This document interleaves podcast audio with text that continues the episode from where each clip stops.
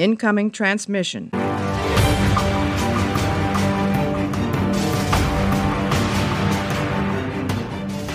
Hallo und herzlich willkommen zu einer neuen Ausgabe Warpcast. Heute mit dem letzten Episodentalk zu äh, Star Trek Discovery. Staffelfinale, meine Herren. Dazu darf ich heute bei mir begrüßen den Marco. Hallo Marco. Hallo liebe Hörer, hallo Chris. Und den lieben Götz. Hallo Götz. Einen wunderschönen guten Abend wünsche ich. Und wie geht's euch beiden? Alles gut? Seid ihr fit? Joa. Ja. so ist schlimm, ja? Klingt nicht so, ne? Hat die Folge so einen Eindruck auf euch hinterlassen, ja? Äh, war eine anstrengende Woche, jetzt nicht äh, wegen Star Trek, sondern wegen anderen Umständen. Aber die Folge habe ich mir natürlich angesehen und bietet sehr viel Potenzial, worüber man reden kann. Okay, ich, ich bin sehr gespannt. Ich bin der Folge auch ein bisschen zwiegespalten gegenüber.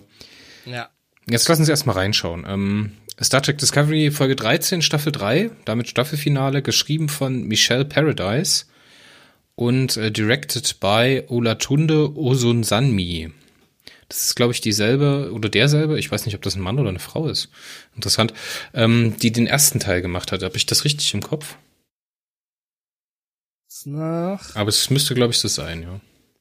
Ja, Ja. er, äh, er oder sie, er, es ist ein Er. Also Memory Alpha Ja. meint, es wäre, wäre ein Er und er hat halt auch ähm, den ersten Teil, den Auftakt der Staffel gedreht.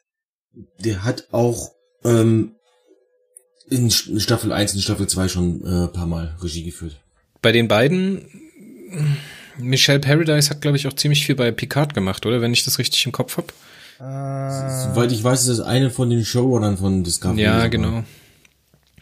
Ähm, ich habe da so ein bisschen meine Probleme, also jetzt nicht unbedingt unbedingt mit äh, Michelle Paradise als written by Credits, sondern als directed by Olatunde Osunsanmi. Schöner Name, finde ich. Was war denn eigentlich mit der Kameraarbeit los? Also beim ersten Mal gucken habe ich mir gedacht so, okay, interessant, ja, hm. Dann so auf der Hälfte der Folge war es irgendwie weg und dann war es wieder da und dann dachte ich mir so, boah, das ist ganz schön anstrengend. Wisst ihr, was ich meine? Dieses, wenn die Kamera sich immer so gedreht hat, am Anfang, als, äh, als äh, Saru aus dem Bild läuft, glaube ich. Nee, äh, es ist, es ist äh, Wilson Cruz, äh, Hugh Calver. Der läuft aus dem Bild und dann dreht sich die Kamera so dabei. Und das, dann ist wieder ein anderer Raum und dann dreht die sich zu Ende. Das hat mich ein bisschen durcheinander gebracht. Muss ich ehrlich gesagt passen. Da habe ich jetzt nicht so sehr darauf geachtet. Also Kamera, Kameraarbeit ist, das ist so dein, dein Ding quasi, Chris. Ähm, ich achte da auch ganz ehrlich gesagt nicht so drauf.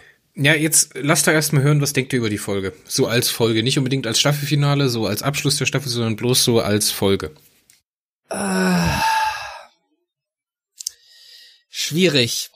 Ähm, äh, als Folge war sie gut, aber nicht überragend. Also es, es gab ein paar Sachen, wo ich so Probleme hatte. Aber ansonsten überwiegend hat sie mir halt gefallen. Vor allen Dingen jetzt die, ähm, also was mir halt am, am meisten gefallen hat, waren halt die Szenen auf der, äh, auf der äh, Kiew. Kiew? Kiew? Ich weiß jetzt nicht, wie man den Namen ausspricht. Kiet. Kiet. Ähm, halt die Szenen mit Saru und ähm, Sukal zusammen. Die waren wirklich großartig. Vor allen Dingen hat mir halt da gefallen, ähm, dass Doug Jones es, es klingt jetzt ein bisschen merkwürdig, aber mir hat halt gefallen, dass Doug Jones trotz der Tatsache, dass er halt nicht in seinem Make-up war, immer noch Saru gespielt hat. Das, das klingt ein bisschen merkwürdig, sollte man eigentlich voraussetzen, aber ich finde, er hat's wirklich gut rübergebracht, dass er halt immer noch diese Manierismen hatte, die er äh, auch sonst im Make-up hat, drinne hatte, falls das einleuchtend ist. Ja, also für mich auch. Das waren absolute Highlights, fand ich. Ja. Es war vielleicht ein bisschen zu viel am Ende, so. Gerade auch mit Sarus Auflösung. Da werden wir, denke ich, auch noch später drüber sprechen müssen, aber so die Szenen, wo er drin gewesen ist, so das rundet schon dieses ganze, das Ganze, was die Staffel aufgebaut wurde, so dieses Aufwachsen, sich vielleicht trennen, aber trotzdem beisammen bleiben, ne? Und dass dann halt auch Sukal so eine neue Familie gegeben wird, ne, diese, diese, diese Vereinigung der Föderation, das ist schon ein sehr schönes Bild. Und wenn man es vor diesem Bild betrachtet, kann die Geschichte mit Saru eigentlich gar nicht anders enden, als dass sie jetzt geendet ist. Also so, das muss irgendwie so gemacht werden. Weil so kahl kann man dann nicht einfach weggehen lassen. So, das funktioniert ja nicht. Das wäre dann ja. ein bisschen unwürdig. Ich fand, ich fand, also die Auflösung von der, von der Brandgeschichte fand ich ehrlich gesagt sehr geschmackvoll. Aber auch wenn die Leute das äh. irgendwie total hassen. Ich habe mir ja Kritiken im Internet angeschaut. Ich habe das erste Mal geschaut, ganz normal zu Hause, Freitagabend. Da habe ich mir gestern über den Tag so ein paar Kritiken reingefahren, was die Leute so darüber denken. Und dann habe ich es das zweite Mal geschaut und dann tue ich mich wirklich schwer, die Kritikpunkte von manchen Leuten nachzuvollziehen.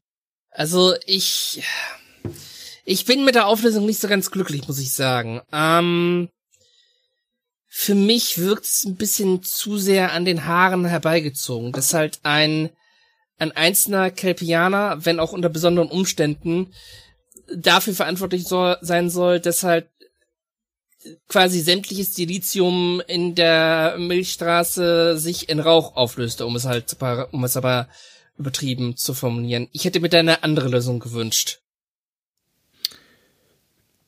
Ja, aber wie gesagt, also das ist das, was ich gerade meinte. Also die Auflösung davon, die funktioniert vor dem eigentlichen Bild, was man damit auserzählen wollte, ne? dieses Zusammengehörigkeitsgefühl, auch wenn man nicht örtlich zusammen ist. So, das ja, das funktioniert für mich nur so irgendwie. Also, wenn man das eine macht, muss man halt auch das andere machen. Und ich fand es schon gut erklärt mit dem, mit dem, ja, mit mein, der Mutation. Gut erklärt war es, aber wie soll ich das ein bisschen formulieren? Ähm, es, es war keine, ich hätte mir eine, epischere Auflösung erhofft. Eine Irgendwie größere Auflösung, okay. Eine größere ja. Auflösung, genau. Irgendwie ge geheimer Forschungsplan oder irgend so etwas, das da schiefgelaufen ist und das ist dann halt am Ende ein, ein simpler Kelpianer-Junge war, der aufgrund diverser Umstände dann halt das alles ausgelöst hat. Das es, es, es, es wurde stimmig erzählt, aber es, es hat für mich einfach ne, es hat einfach für mich nicht so richtig zu dem gepasst, was ich vom Brand wusste und was meine Erwartungshaltung war. Vielleicht hätte man das kombinieren können mit diesem vulkanischen äh, Forschungs, wie hieß dieses Forschungsprogramm? Oh, da fragst du mich. Ihr wisst, was ich meine, oder? Das, was ja, die ja. Nirvana da äh, angestoßen hatten, dieses Relaisstationensystem mit den Transmittern. Hätte man das irgendwie kombiniert, dass das auch nochmal aufgetaucht wäre, wäre bestimmt auch für einige Leute nochmal ein bisschen versöhnlicher geworden. Aber ich bin absolut okay mit der Lösung vom Brand. Oder wie sie am Ende aufgelöst wurde. Marco, du bist zu still, was ist denn los? Ja, ich, äh, ich komme halt zwischen euch zwei nicht dazwischen. Ähm, also, ähm, ich hätte auch eine epischere Auflösung lieber gehabt. Also irgendwie sowas wie, der Gott sagte, fehlgeschlagenes Experiment oder äh, sowas wie, das war ein Versuch, äh, tatsächlich von der Föderation irgendwas zu machen. Die waren fast besiegt oder sowas durch irgendeine Großmacht und haben deswegen irgendwas versucht, um den Gegner zu schaden, haben aber gleichzeitig sich selbst auch geschadet. Irgendwie sowas hätte ich sehr viel cooler gefunden als, ja, da war halt ein Junge traurig. Und deswegen hat er das halbe Universum zerstört. Ähm, ja, das ist für mich einfach so ein, ja, Pups gewesen im, im Prinzip. Aber es ist doch eigentlich aber, Star Trek. Aber das, äh, das die größte Befürchtung haben sie damit dann halt nicht gemacht, denn ich hatte bis zum Ende befürchtet, dass Burnham irgendwie da mit drin hängt. Ähm, und das haben sie dann zum Glück nicht gemacht. Was heißt da mit drin hängt? Ähm, es gab genügend Theorien darüber, dass Burnham irgendwie durch den, die Reise mit dem rote Engelanzug oder sowas halt irgendwie was durcheinander gebracht hat und da dann den Burn überhaupt erst verursacht hat. Und wenn man mal bedenkt, welche prominente Rolle sie tatsächlich halt äh, grundsätzlich immer äh, in allen ähm, vorherigen Staffeln halt hatte. Sie war immer irgendwo mit dabei. Es ging immer um sie, so, aber so richtig um sie. Äh, sie war der rote Engel. Sie äh, ist diejenige, die den Krieg mit den Klingonen verursacht hat, aus Föderationssicht. Die Klingonen wollten ja Krieg, deswegen scheißegal, was sie gemacht hätten. Die hätten eh äh, den Krieg begonnen, aber aus Föderationssicht hat sie den Krieg äh, verursacht, aber auch beendet und so weiter und so fort. Und im Spiegeluniversum ist sie halt auch eine super wichtige Figur gewesen und sowas. Ich habe hier befürchtet wirklich, die äh, bleiben dabei. Das ist, um, muss ähm, immer um sie gehen. Und dann haben sie es aber zum Glück nicht getan. Es, es hätte auch ehrlich gesagt nicht zu dem gepasst, was für eine Entwicklung Michael Burnham in der dritten Staffel durchmacht hat. Ähm, jetzt kommen wir schon ein bisschen wieder in Richtung, Richtung Staffelfazit, aber bietet sich hier gerade an. Ähm, die Macher von Discovery haben halt in der dritten Staffel versucht, Michael Burnham ein, ein klein wenig ähm, einzunorden. Also ihr, ihr wirklich ihr, ihr wirklich zu zeigen, ihr wirklich Grenzen aufzuzeigen. Was auch meiner Meinung nach gut funktioniert hat. Und hätte sie jetzt dann, hätten sie jetzt die Fehler der ersten beiden Staffeln wiederholt, dass halt Michael Burnham dann am Ende wieder für alles verantwortlich war, das hätte da einfach nicht zugepasst. Sehe ich genauso, aber ich habe es trotzdem befürchtet. Von der ersten Folge an bis zur 13. habe ich befürchtet, dass sie die irgendwie noch wieder reinhauen. Ja. Aber sie haben es nicht getan. Ähm, von daher bin ich auch gewillt, dem der Staffel an sich äh, ein besseres Zeugnis auszustellen als in den letzten beiden Staffeln. Aber jetzt lass uns weiter über die Folge sprechen. Also da ist ja noch mehr drin. ja, natürlich ist, ist, ist da noch mehr drin. Ähm, ich bin ja noch nicht so weit, dass ich jetzt ein Komplettfazit für die Staffel gezogen habe. Hat, ich habe nur gesagt. Hat dir das denn ja? mit Saru und Sukal gefallen? Das waren äh, die stärksten Szenen, sag ich auch. Ähm, Gerade wie Saru mit seiner einfühlsamen Art halt mit Sukal umgeht. Der merkt halt, es ist ein kleines Kind im Prinzip, auch wenn er schon 125 Jahre alt ist oder noch älter. Ähm, er ist trotzdem halt ein kleines Kind. Und er hat kennt sich halt nicht aus und ähm, er weiß, was auf dem Spiel steht. Wenn er zu weit geht oder sowas und ihn aufregt, dann könnte es noch einen Brand geben und dann ist wirklich alles vorbei. Und er führt ihn halt ganz langsam dahin und zwar auf so einer super tollen Art, wie es halt einfach nur Saru kann. Ähm, ja. Also ich finde, Saru ist ein wunderbarer Charakter und der Doug Jones macht das wunderbar. Der hat mir auch schon in anderen Rollen gefallen, der Doug Jones. Vor, äh, vor allen Dingen halt in Hellboy. Was denkt ihr, was sie mit Saru jetzt machen? Darf ich mal mit meiner, mit meiner Vermutung beginnen, vielleicht, damit ich die direkt loswerde, weil mir die schon die ganze Zeit unter den Nägel brennt. Marco, ich glaube, wir zwei waren es, oder haben wir das besprochen, Götz, äh, dass ähm, Saru vielleicht befördert wird? Was denkt ihr darüber, wenn er so eine Art ähm, Botschafter für die Föderation wird? Weil das er war ja ausschlaggebend mit Nivar und sowas, dass die Beziehungen. Das ist auch meine Vermutung. Es würde halt, es würde, es würde passen. Ähm, Michael Burnham ist jetzt Captain der Discovery. Das ist sehr schön. Dadurch wird's, dadurch steht's halt noch ein bisschen mehr unter Beobachtung und kann sich, und also, ihre Spielräume sind ein bisschen begrenzter. Klar, sie kann jetzt ein weiblicher Captain Kirk sein, aber ich, ich glaube mal nicht, dass jetzt die Macher von Discovery äh, sie in diese Richtung orientieren lassen. Aber Saru, du hast ja eben schon gesagt, was er alles in dieser Staffel ähm, erreicht hat. Er hat halt mit den Nivar geredet, er hat halt mit ähm, Sukal das gemacht und Saru war ein großartiger Captain der Discovery. Aber ich glaube, noch besser wäre es wirklich, wenn er in der vierten Season als Diplomat mit an Bord wäre. Äh, weil das würde dann auch, das würde halt eine, eine Richtung für die Serie bieten, die einfach nur, die auch wirklich dieses Potenzial nutzt, was halt diese neue Zeit halt bietet. Ähm, was würde ich total, würde ich total spannend finden, wenn man dann so, keine Ahnung, jetzt auf, jetzt nicht mehr dieses, was man jetzt in der dritten Staffel gemacht hat, dass man so einen durchgehenden Handlungsfaden hat, sondern dass man halt wieder anfängt, so Abenteuer zu erleben. So, und dann trifft man in der dritten Folge den Saru mal dort und dort und in der siebten Folge mal dort und dort und am Ende der Staffel taucht er wieder auf und sowas. Nee, äh, das finde ich spannend. Als, als Dauerdiplomat. Als Dauerdiplomat. Dass halt die Serie halt wirklich sich wieder zu dem besinnt, was halt Star Trek unter anderem auch was, dieses äh, neue Welten und neue Zivilisationen entdecken und in Kontakt treten und deshalb Saru als Botschafter der Föderation dann unter anderem den Erstkontakt leitet. Da kann Michael Burnham dann gerne Captain sein, kann halt dem Saru manchmal aus der, aus der, aus der Klemme helfen und so. Das wäre perfekt. Und ich meine, auf diese Weise mhm. könnten wir dann auch die Milchstraße des 32. Jahrhunderts endlich entdecken. Weil da ist so viel Potenzial. Wir wissen nicht, was mit den Klingonen los ist. Wir wissen nicht, was im, was in den Gamma-Quadranten los ist. Wir wissen nicht, was im Delta-Quadranten los ist. Und dadurch könnten wir das endlich, ja, erfahren. Und ich glaube, zumindest interpretiere ich halt dieses, dieses Ende so, wo halt die, die Auftakt, die Auftaktfanfare von Star Trek von der ähm, originalen Serie ertönt und das den Roddenberry Zitat erscheint, dass die jetzt in der vierten Staffel so in diese Richtung wollen. Hm. Ja, hm, ja, ja, ja. Also ich möchte mich Götz halbwegs anschließen. Ich möchte äh, Saru weiterhin an Bord haben, weil der ist eigentlich in jeder Folge immer so ein kleines Highlight für mich. Deswegen finde ich es schade, wenn man das Potenzial von der Figur Saru und von dem Charakter, äh, von dem Schauspieler Doug Jones halt auf mal hier und mal da äh, reduziert.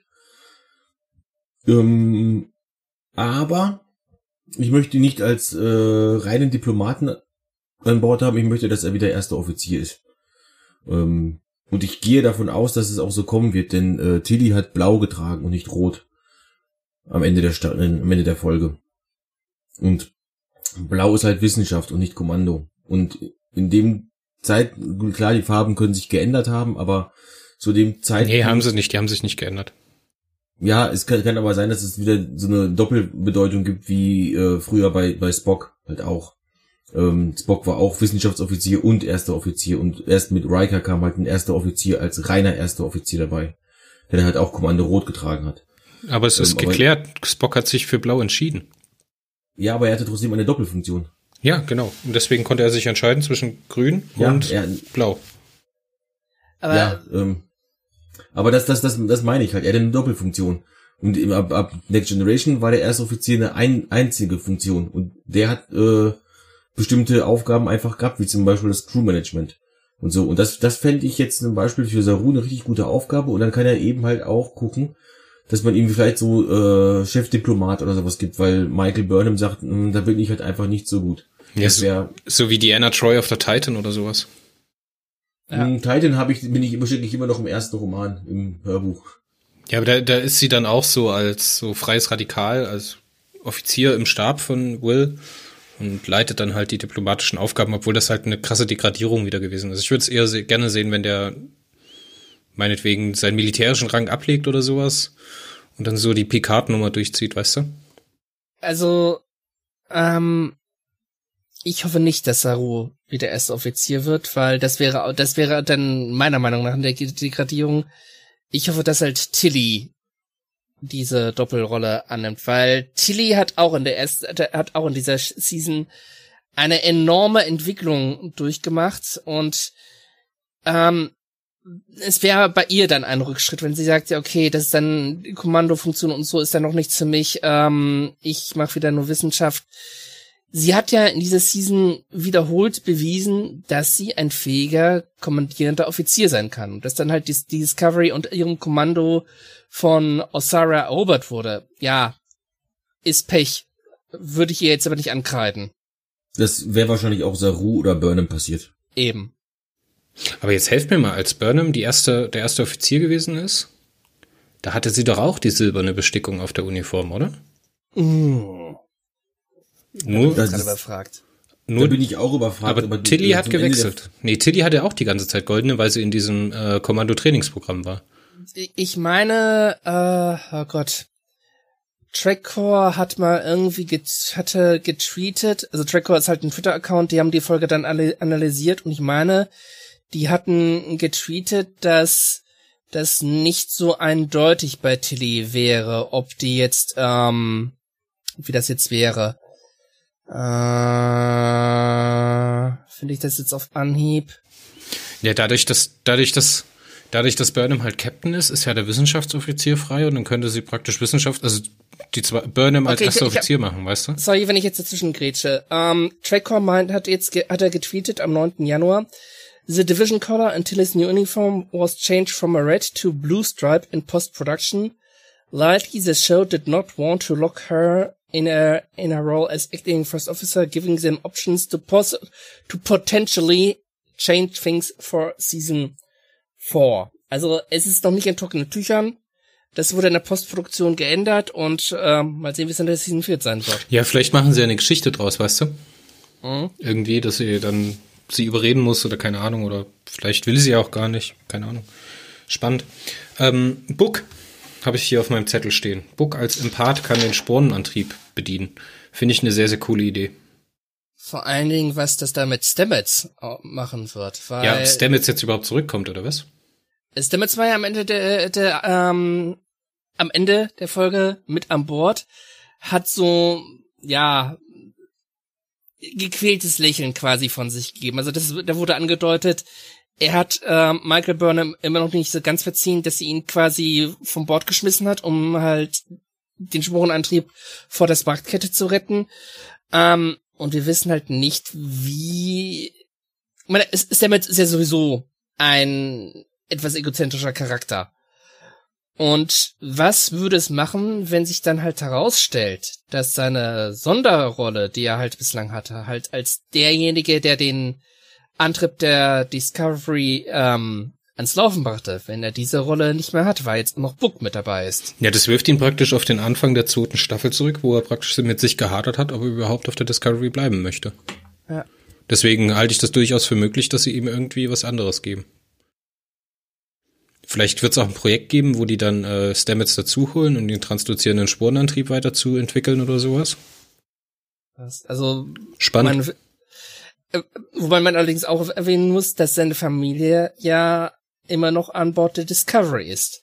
Adira ist jetzt fester Bestandteil der Crew, die ist ja jetzt Ensign. Und äh, Yukolba ist ja auch noch mit an Bord Hort. Als, als Arzt und ähm, ja, Counselor in Spee. Ich glaube, ich, ich empfange gerade Gefühle. Ich bin ja auch ein Partner. Ich empfange gerade Gefühle von Marco, dass die Geschichte mit Buck und dem Sporenantrieb ihm überhaupt nicht gefallen hat, oder? Du musst jetzt ja, sagen. ja, ähm, prin prinzipiell nicht verkehrt, dass man ähm, da gesagt hat, wir brauchen noch jemanden für den Sporenantrieb.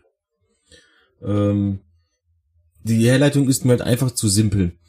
Ähm, er ist Empath, deswegen kann er, er kann mit allen möglichen Wesen äh, kommunizieren, deswegen kann er auch mit dem Sporenantrieb äh, kommunizieren oder mit den, mit den Sporen halt, äh, mit den Pilzen halt kommunizieren.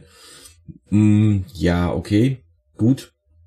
Schluck ich mal so. Aber man hat es also so aus dem Hut gezaubert, so von wegen, wie man, man hat es gebraucht, ja, wir springen, äh, Stamets ist sich ja, das kann der Book Book auch. Und natürlich halt so, man sieht das, große Schiff, die, ähm, keine Ahnung, habe vergessen, wie sie heißt. Äh, Nivar? Ähm, Nivar? Nee, nee Quatsch, äh, äh, äh, Gott, wie hieß sie denn? Ah, Sekunde. Ja. Ähm, äh, Viridian. Viridian, ja, genau. ja. Ja, ja.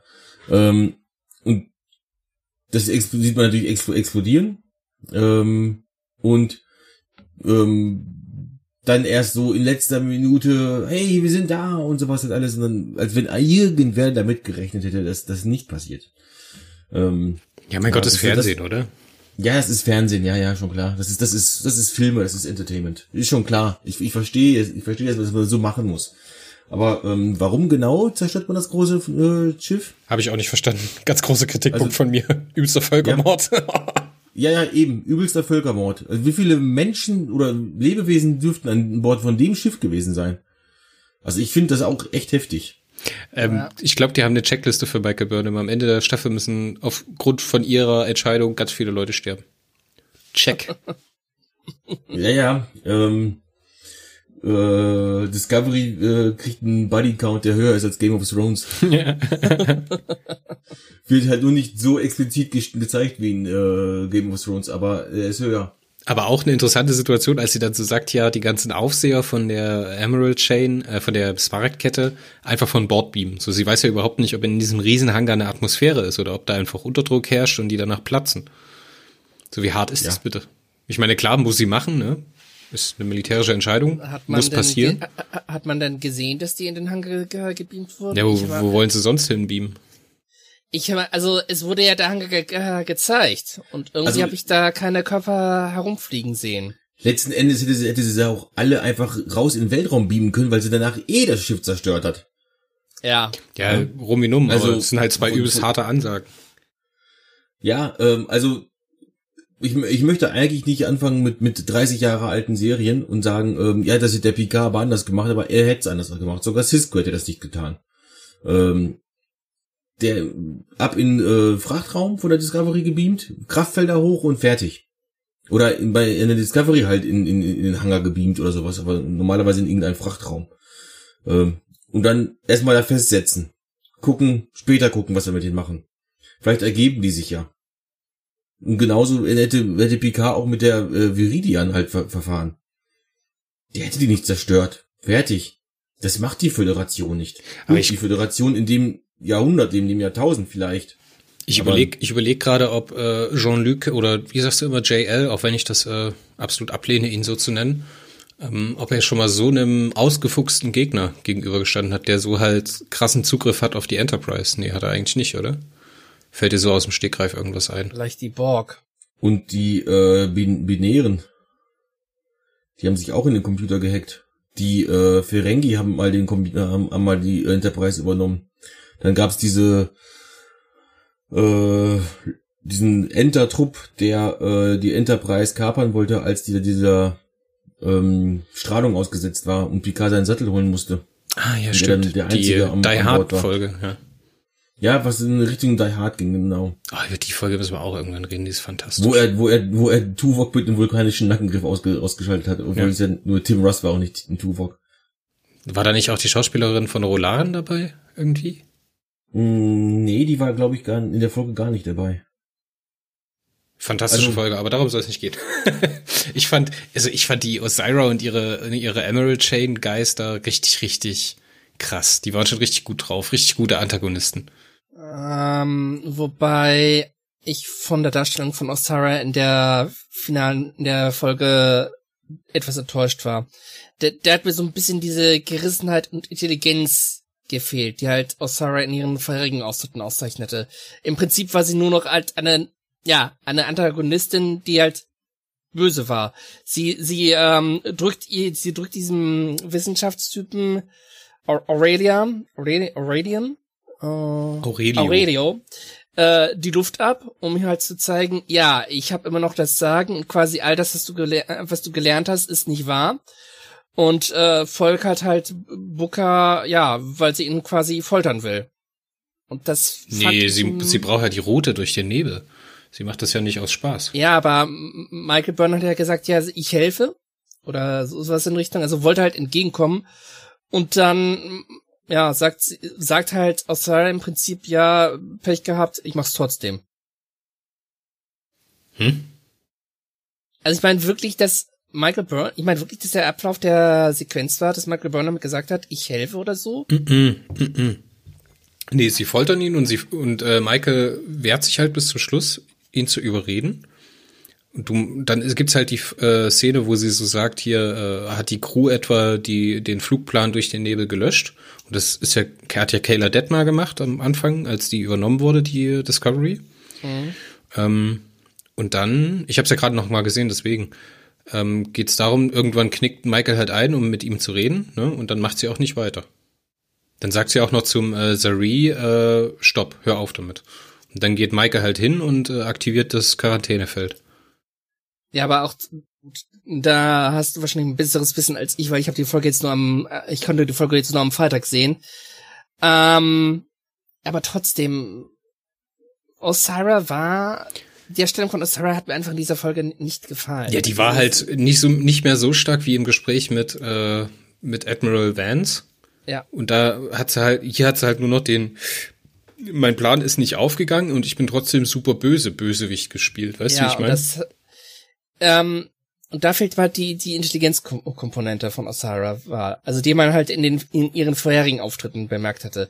Wo sie halt anhand von wenigen Sachen, also als sie die Discovery bei dem Planeten aufspürt, hat sie ja anhand weniger Sachen sofort bemerkt, was los ist und dann entsprechend gehandelt. Das hat ihr völlig gefehlt. Das stimmt, ja. Da war sie ein bisschen zahnlos. Hat dann halt mit brutaler Gewalt versucht, die Situation noch zu lösen, was ihr dann am Ende nicht geglückt ist. Und der Abgang von ihr, der war auch ein bisschen läppsch.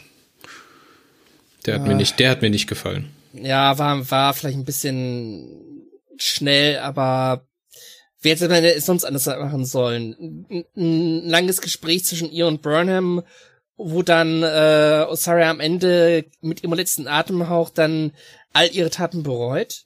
Nee, man hätte, man hätte- hätte so eine Kahn-Nummer draus machen müssen. Ich denke, Marco weiß, was ich meine, weißt du, wo er dann so in seinem Schiffswrack treibt und praktisch nichts mehr machen kann und trotzdem noch äh, alles vernichten will. Ja. Sowas hätte ich extrem stark gefunden. Und ich glaube, sie haben sich bei der, bei der, äh, bei den Orionern mit dem Make-up keinen Gefallen getan. Die sind ja irgendwie überschminkt, die haben ja so ein bisschen Silikon im Gesicht, die Gesichter wirken ja irgendwie aufgedunsen. Das sieht man bei dem Jüngeren, äh, bei ihrem Neffen oder was das gewesen ist, oder Cousin oder irgendwie sowas, den sie dann äh, dieser Schnecke da vor zum Fraß vorwirft, diese Trance-Schnecke oder diesen Trance-Wurm. Transform. Ja. Da sieht man das besser, aber irgendwie nimmt das so die Mimik aus dem Gesicht. Und ich finde die Schauspielerin, wie heißt sie denn gleich noch? Janet Die- Kidder. Janet Kidder, die tut sich da echt schwer damit, vernünftig so im Close-Up zu spielen, weißt du? So, wenn sie in Action ist und so von weiter weg gefilmt wird mit anderen Leuten so dran, kein Problem. Aber gerade in dem Combat, also in diesem, in diesem Kampf zwischen Michael und äh, Osira hat man es doch schon sehr gesehen, dass so die Mimik und so wenig da gewesen ist.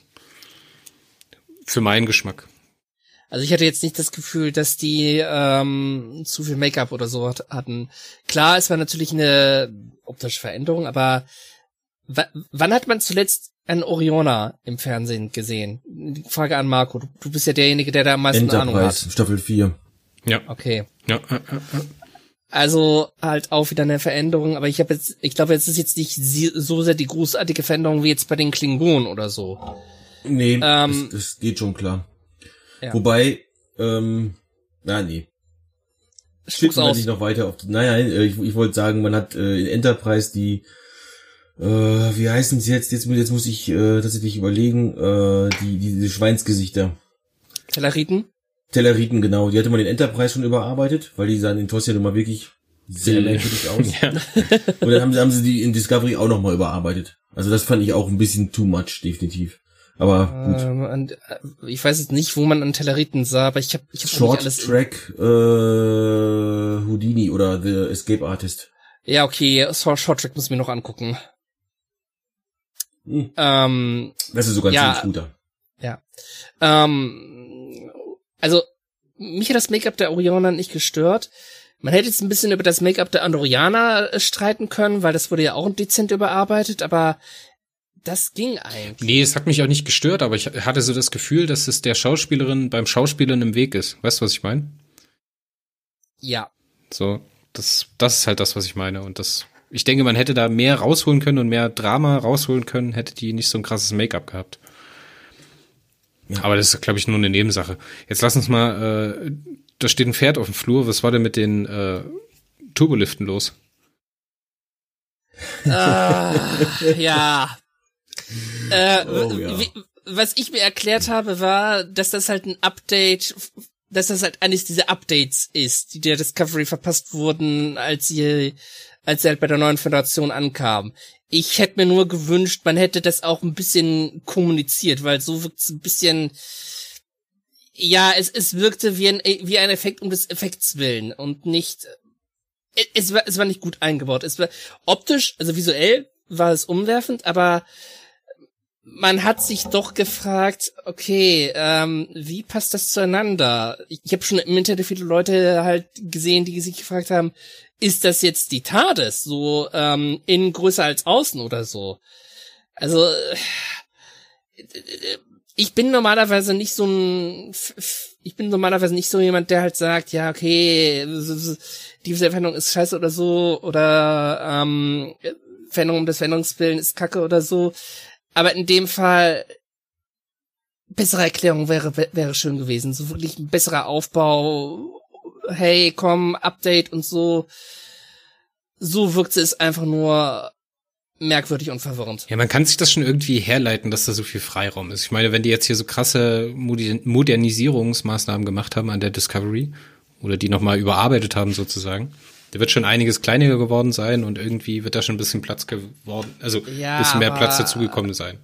Jetzt gucken wir uns mal an, die Crossfield-Klasse hat 18 Decks. Wenn wir jetzt mal so ein Deck in der Höhe von, na, sag mal mal, keine Ahnung, drei Metern oder so, ne?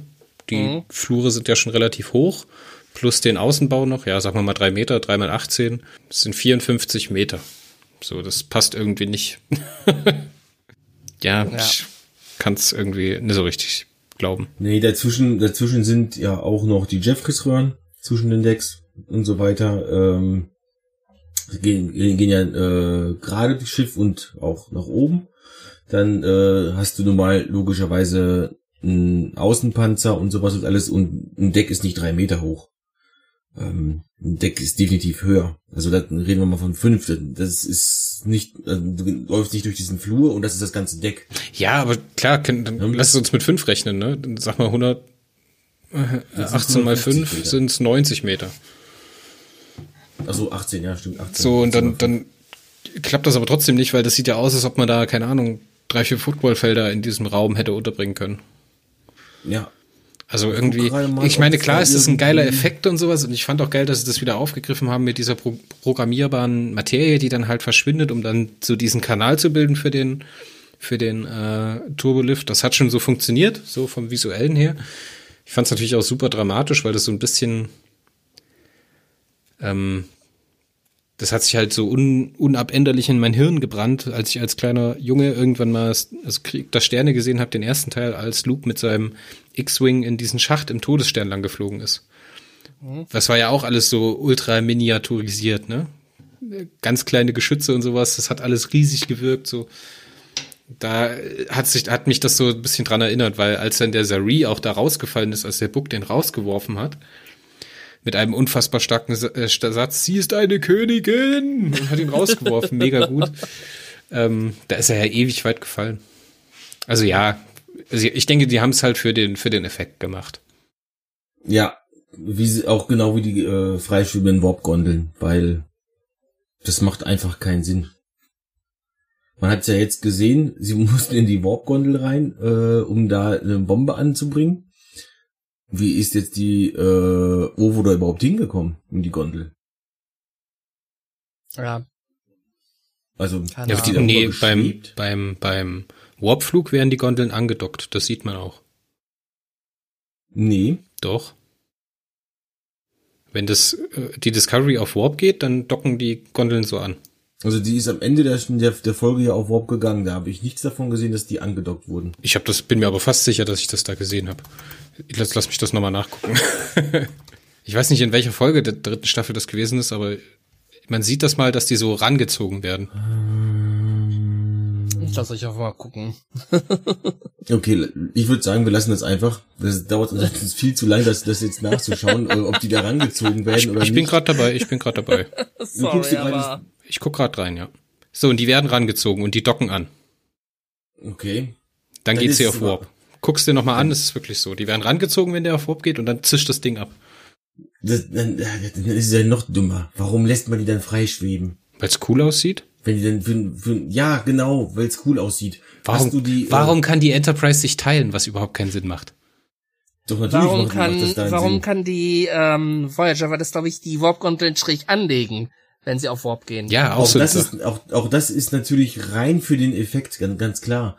Aber ähm, das hat, das hat Star Trek doch schon immer. Dieses, dieses, die, die Enterprise D kann sich teilen, äh, um die Zivilisten, die auf der Enterprise D nun mal da sind, nach, äh, in Sicherheit zu bringen, falls ein Gefecht droht. Deswegen ist die Warp, äh, Sektion, also die ähm, untere Sektion ja auch die Kampfsektion. Ja, aber warum sitzt dann die Brücke ganz oben auf der zivilen Situation? Das macht überhaupt keinen Sinn. Weil dann müssen die erstmal drei Minuten durchs Schiff eiern, durch übelste Turbo. Äh, die äh, die Position, ähm, die Position der Brücke ähm, oben oben auf der untersten Sektion ist seit der allerersten Enterprise, also der allerersten Folge äh, dämlich hoch drei. Denn wo, warum sitzt sie da? Warum muss die Brücke genau da sitzen, wo man wo ein einfacher Torpedo reichen würde, um das Schiff komplett aus dem Effekt zu setzen? Das muss so weit wie möglich ins Innere rein damit es möglichst fett gepanzert ist. So wie bei Perry Roden. ja, ja, Perry Roden ist die bessere Science-Fiction-Serie, ich weiß. Nein, nein, aber da, da machen sie sich über solche Sachen irgendwie mehr Gedanken, weil dann wird das halt auch erklärt, dass es im Kern von den Kugelraumern ist und dann halt extra nochmal gesichert und sowas, die Zentrale. Das ja, das, das macht, das macht dann auch einfach sehr viel mehr Sinn. Ähm, die Brücke dahin zu bauen, wo sie halt nirgendswo gestört werden kann. Denn nach vorne hast du kein Fenster, du hast nach vorne halt einfach einen Bildschirm. Also warum muss ich dann bitte schön oben drauf sitzen? Das macht keinen Sinn, ganz klar. Aber auch das, dieses Anstellen der Warp-Gondeln. Diesen Im Effekt. Universe soll das der Effekt, den Effekt ähm, machen, dass diese Warp-Geschwindigkeitsbegrenzung, die damals ja noch galt, ähm, nicht eingehalten werden muss, weil das ein Effekt äh, ein effektiv, effektiverer äh, Warp-Antrieb dann ist und der ähm, ja ja wahrscheinlich können sie können sie mit dem mit der Entfernung oder mit der Stellung der Warp-Gondeln zueinander, dass die Warp-Blase anders modulieren und sowas. Da gibt es bestimmt irgend so eine Ja, Tech-Blabla. Ja, irgend- irgendwie sowas. Aber Argumentation, natürlich auch nur für den Effekt. Genauso wie die, äh, wie die äh, Phaser-Kanonen von, äh, von der Defiant nicht mehr einen Strahl machen, sondern so Impulse schießen. Das sieht dann einfach sehr viel cooler aus, wenn du in einem Gefecht bist und machst und nicht Wie, wie nochmal kannst du das? Ich habe das gerade nicht mitgehört. ja, auf komm. ja, okay. Aber diese Kampfszenen im, im Turboschachtsystem, wie fandet ihr diese grundsätzlich, wenn ihr jetzt mal über die Logiklöcher hin drüber wegspringt? Durchaus so- super inszeniert. super inszeniert, ja. Ich hätte Also Sari, ich, hätte den- den Sari, aber sie ganz, ist eine Königin richtig genial. ich hätte Sari aber gerne irgendwo an einer, an einer Schottwand zerrieben gesehen. Also ich hätte ihm irgendwie ein schlimmeres Ende gewünscht, genauso wie ich Osira ein anderes Ende gewünscht hätte. Ja, Über den Tod von Osira sprechen wir gleich. Na dann. Ja, okay. Ähm, also, ich habe mir echt, okay, der Antagonist der gesamten äh, Staffel, auch wenn am Anfang von ihr nicht großartig die Rede war, ähm, nur so im Neben ähm, Nebengespräch mal so oder sowas. Erst jetzt in den letzten Folgen ist er halt prominenter eingesetzt worden. Wird einfach mal so über den Haufen geballert. Die äh, sitzt da, ähm, drückt Michael in irgendeine Wand rein, wo ich weder weiß, was das für eine Wand sein soll, dass die so gelartig ist. Vormaterie. Es ist Vormaterie. Es ist Vormaterie, okay, gut, ähm, aber stimmt, ähm, das haben wir ja jetzt alles da. Ähm, daran muss ich mich erst gewöhnen. Aber ähm, wie kommt Michael da raus? Wie kann sie dadurch durch, äh, durchballern und sowas alles halt? Das macht alles für mich überhaupt keinen Sinn. Ich hätte mir einen viel, viel cooleren Showdown oder so ähm, ähm, gewünscht. Nicht, nicht mit irgendeiner Wand, aus, aus der man auf einmal durchballern kann. So dieser, dieser Spruch zum Ende hin, von wegen, äh, ich gebe eben nicht auf oder sowas halt. Okay, der ist super, der passt. Aber eben die Art und Weise oder einfach über den Haufen geballert, hätte ich jetzt cooler gefunden, wenn die sich gegenseitig ent- entwaffnen, äh, ein Handgemenge haben und dann einfach sowas, was ich, so ein Roundhouse-Kick von Burnham oder sowas, so Chuck Norris-mäßig, tritt Osira aus dem Bild. denke, das ist einer Tatsache geschuldet. Zeit. Weil all das, was du jetzt eben beschrieben hast, Marco, das hätte ja nochmal zusätzlich Zeit gekostet. Und, die, und das war ja kurz vorm Ende und so. Und da musste noch die Saru gerettet werden. Ähm, es musste noch aufgeklärt werden, wie es jetzt mit der Discovery weitergeht und so. Die Folge war zwar mit 60 Minuten schon extra lang. Aber um all das noch unterzubringen, was du halt vorgeschlagen hattest, hättest du halt noch mal ein bisschen zehn Minuten extra mm, gebraucht und Na, Quatsch, nein. Äh, die kommen da in, den, die, also die kommt da runter in das, äh, in den Datenkern, wird von Osira em- empfangen. Die entwaffnen sich äh, gegenseitig und dann lässt man den gesamten, also die kämpfen ja. Die, die drückt sie ja da rein. Das hätte man alles herausnehmen können. Und, und stattdessen, das, das wäre dann vielleicht 20, 30 Sekunden länger gewesen. Und da wir heutzutage beim Streaming sind und nicht mehr darüber reden müssen, oh nein, äh, dann und dann kommt Werbung, äh, da, da müssen wir jetzt einen Cut machen äh, oder so, hat man ja alle Möglichkeiten dazu. Und 20, 30 Sekunden oder sowas, also 10 Minuten wäre das niemals gewor geworden. Also ich fand die Szene da im Datenkern auch wenig Star Trek, um das jetzt mal wieder so zu benutzen. Weißt du, auch wieder so, ich muss jetzt auch wieder sagen, in TNG wäre das so gewesen, Picard kommt dann in den Datenkern oder Jean-Luc und äh, da steht dann der Fiesling und dann wird erstmal geredet. So, dann wird erstmal zwei Minuten geredet, dann erklärt er erstmal, was er eigentlich wollte, warum er das getan hat. Dann versucht den äh, Jean-Luc zu überzeugen und dann am Ende müssen sie kämpfen und äh, er schmeißt ihn in irgendeinen Schacht hinein. So ähnlich wie es mit ähm, bei Nemesis gewesen ist, mit dem fiesen Fiesling am Ende. Shinson, Nee, mit seinem Gehilfen da. Viceroy, Ja, genau dem. Ron Perlman halt. Ja. Ja. So ungefähr hätte ich mir das vorgestellt. Das hat sich so. Ja, Ge- Gelaber, Gelaber muss ich ja ganz ehrlich sagen, ist in, ist in Ordnung. Äh, ich habe mich dran gewöhnt, dass wir heutzutage halt weniger Gelaber in Star Trek kriegen, dass es nicht mehr nur alles auf, um den, auf den diplomatischen Weg geht. Ähm, ist in Ordnung. Komme ich mit klar. Aber dann macht die Action bitte auch logisch. Im Turbolift war das ja in Ordnung. Wenn man jetzt mal von dem Aufbau des Turbolifts ein bisschen absieht, ähm, war die Action da ja aber in Ordnung. Aber da, man wär's das doch, mit der, dem wär, Datenkern auch machen? der wär's auch okay gewesen, dann, weißt du, dann, dann ich habe da genug Action gehabt. Ich war dann erstmal satt von Action. Ja, aber ähm, ist dir Michael Burnham als jemand aufgefallen, der diplomatisch vorgeht? Er Ja, nicht. Michael ich ja. Burnham, Michael Burnham ist, ist eine, ja, ist jemand, der des Taten sprechen, anstatt Worte. We- Wenn wir Saru da gehabt hätten, dann hätten wir halt wirklich ähm, Reden gehabt. Ja, halt, die Situation halt, lässt ja überhaupt gar kein Reden zu. Sie kommt ja rein und dann ganz blazing hüpft der Typ, also hier mit, mit gezogenen Revolvern hüpft der Typ hinter der Kante her und so, haha, hier bin ich. Und dann fangen sie an zu kämpfen. ja, Da kommt Osira von hinten rein und ja, die Szene lässt ja, Ja. gar nichts zu. Ja, und ähm, jeder Charakter ist halt unterschiedlich. Picard ist halt auch ein ein Redner, ein ein Diplomat. Ähm, Cisco hätte es auch zuerst mit Reden versucht, nur der hätte irgendwann, dem wäre irgendwann schnell die Geduld ausgegangen, der hätte dann äh, sich irgendwas anderes einfallen lassen.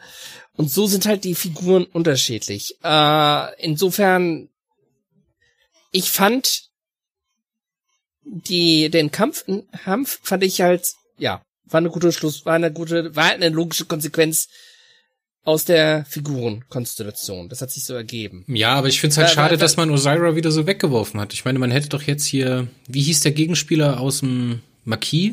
Marco, du wandelndes Lexikon, hilf mir Welcher, mal. welcher Gegenspieler aus dem Marquis? Den Eddington. Cis Eddington, genau, den äh, Cisco dann über zwei Staffeln oder so jagt oder sowas immer mal wieder, dass der immer wieder auftaucht. Sowas hätte man doch auch mit Osira machen können. Ich meine, die hätte man jetzt hier nicht sterben lassen müssen.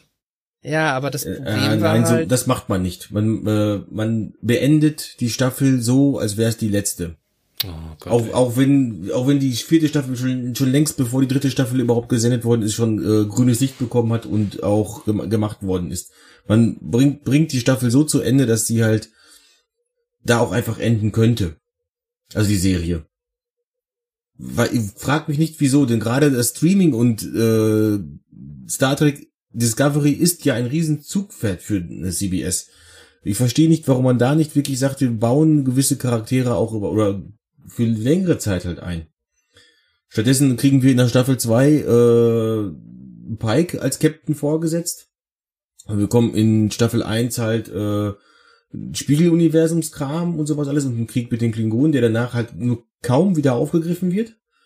Ähm, nur halt eben die Beziehung zwischen äh, Ash Tyler und Lorel wird halt auf, aufgegriffen und dass, dass die sich halt gegenseitig brauchen und das gemeinsame Kind von denen, aber das ist, glaube ich, auch eher mehr so den Umständen geschuldet, dass man irgendwas damit machen muss. Ähm, und das, das finde ich halt schade. Das ist verschenktes Potenzial und zwar großes verschenktes Potenzial. Wenn man hat jetzt die Möglichkeit, tatsächlich zu sagen, wir können den Haupthandlungsfaden mit, was hat den Brand verursacht und wir müssen die Smaragdkette irgendwie davon abhalten, ähm, an das Dilithium zu kommen, weil sonst wären sie zu gefährlich. Hätte man ja wunderbar ab, äh, abmachen können. Also abschließen können, meine ich. Aber man hätte, hätte die Charaktere nicht alle gleich töten müssen. Und vor allem halt nicht mit einem Massenmord. Massenmord ist vielleicht immer so grundsätzlich so eine Sache, die man nicht unbedingt in Erwägung ziehen sollte. nee. Ja, die Burnham aber gerne macht anscheinend. Ähm, naja, ja. ja, ja. Also zumindest da hat sie es halt gemacht. Und zwar ohne mit der Wimper zu zucken. Und das ist schon ziemlich heftig. Ähm, um mal auf was anderes zu kommen.